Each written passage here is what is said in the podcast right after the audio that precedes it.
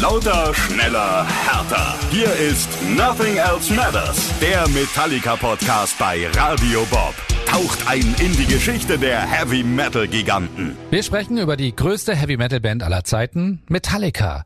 Wir, das bin's mein ich, Andrea Schmidt. Und ich, André Dostal. Nach dem schrecklichen Tod von Bassist Cliff Burton am 27. September 1986 entschließen sich Metallica weiterzumachen. Der neue Bassist heißt Jason Newsted. Die Band arbeitet an neuem Material und sie will die neuen Songs auch ausprobieren, aber ihr Proberaum in Marin County passt ihnen nicht. Also entscheiden sich dafür, Lars Ulrichs Garage zu einem Proberaum umzubauen. Da passt es dann ganz gut, dass Jason Newsted einige Erfahrung als Zimmermann und Innendekorateur hat. Dennoch ist alles sehr spartanisch. Alte Teppiche dienen zur Schall Isolierung, denn noch immer gehört die Band nicht zu den Großverdienern, wie man vielleicht meinen könnte. Unterdessen fährt James Hetfield weiter gerne Skateboard. Bekloppt, ne? Wir erinnern uns an die letzte Folge und seinen Unfall und das gebrochene Handgelenk. Er hat nichts daraus gelernt und hat wieder einen Unfall und er bricht sich wieder den Arm. Heftiger als beim ersten Mal. Sie müssen Fernsehauftritte absagen und können auch nicht weiter an neuem Material arbeiten. Das ist im März. Das geht dann erst wieder ab Juni 87. Sie treffen sich in der Garage von Lars, machen fröhlich Musik und beschließen, zum Sommer hin eine EP rauszubringen. Dazu nehmen sie alte Rock- und Metal-Klassiker neu auf, die sie mal beeinflusst haben. Und diese EP erscheint dann im August 87 unter dem Titel The $5.98 EP Garage Days Re Revisited. Auf der Rückseite der EP gibt's übrigens eine Danksagung an Ted Nugent, denn der hatte eigentlich das Studio gebucht, in dem Metallica aufnehmen wollte und hat es ihnen dann für einige Tage zur Verfügung gestellt. Es entsteht eine sehr geniale Coverplatte, die damit endet, dass Metallica ein paar Sekunden des Intros von Iron Maidens Run to the Hills spielen, aber sehr verdreht und verzerrt. Einige Stücke spielen sie dann auch auf den Festivals in diesem Sommer, so auch in Nürnberg auf dem Messegelände am 29. August. Hauptband an dem Abend sind Deep Purple. Kurz Zeit später geht's dann nach Hause und dann ist auch mal Pause. Ja, mehrere Monate stehen keine Termine an. Aber so richtig Pause machen sie dann doch nicht. Sie schreiben an neuem Material für ihr viertes Album. In dieser Zeit tauchen auf einmal Guns N' Roses auf mit ihrem herausragenden Debüt Appetite for Destruction. Dieses Album klingt großartig und ist toll produziert von einem gewissen Mike Klink.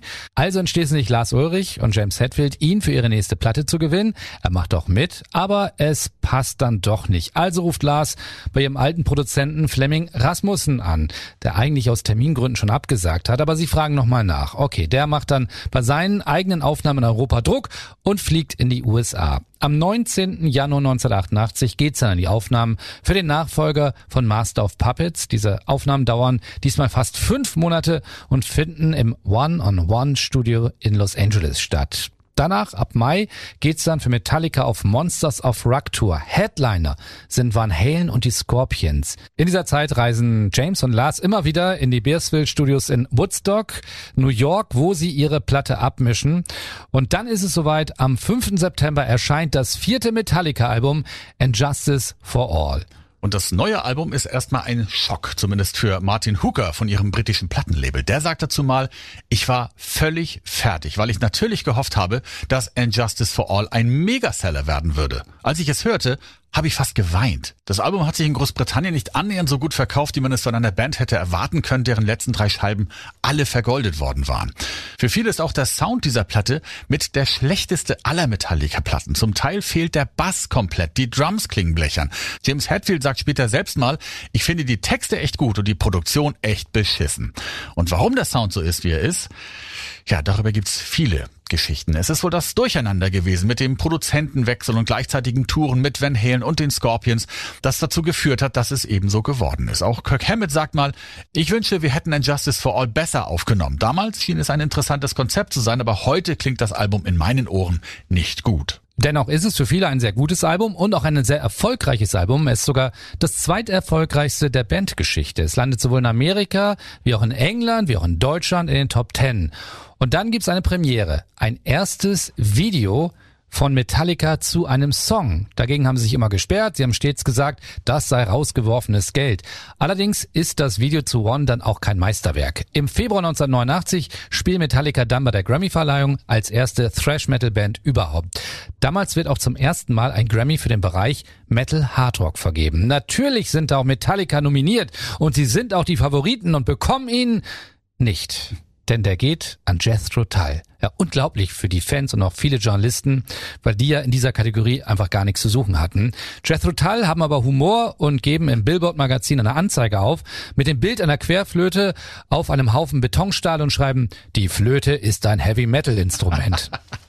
Metallica wiederum pappen auf ihr Album And Justice for All ein Aufkleber drauf, Grammy Award Losers. Im Jahr darauf bekommen Metallica dann den Grammy für den Song One und bedanken sich dort bei Jethro Tull, dass die in dem Jahr nichts veröffentlicht haben.